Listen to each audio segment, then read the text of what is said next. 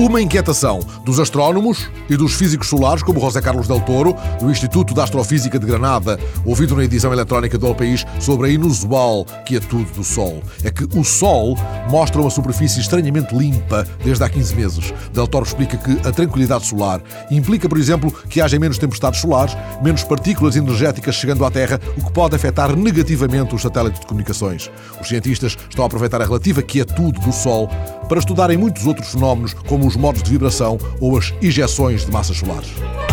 Uma estreia da nova versão da ópera Le Grand Macabre por La Fura dels Baus, a noite passada no Teatro La Monnaie, em Bruxelas. Alex Oll, dos Fura, sublinhou que esta é uma anti-ópera, uma obra que convida o público a rir-se da morte.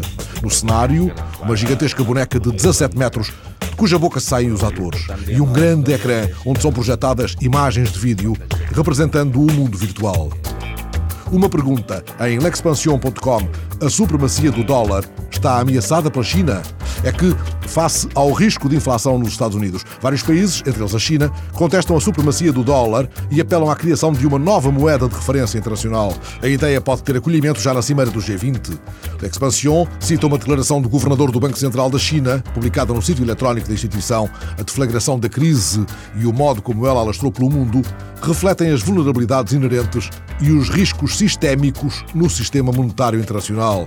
O governador do Banco Central chinês sublinha os perigos que, no seu entender, representa a dependência da divisa de um único país nas trocas internacionais.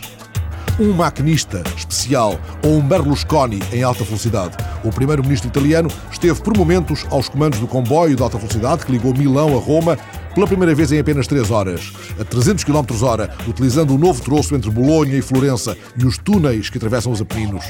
É um momento histórico, disse Berlusconi, com um boné de maquinista. Ele que mal se lembra de ter andado de comboio. Tenho uma vaga recordação, disse ele, mas foi há muitos anos, com o meu pai e com a minha mãe.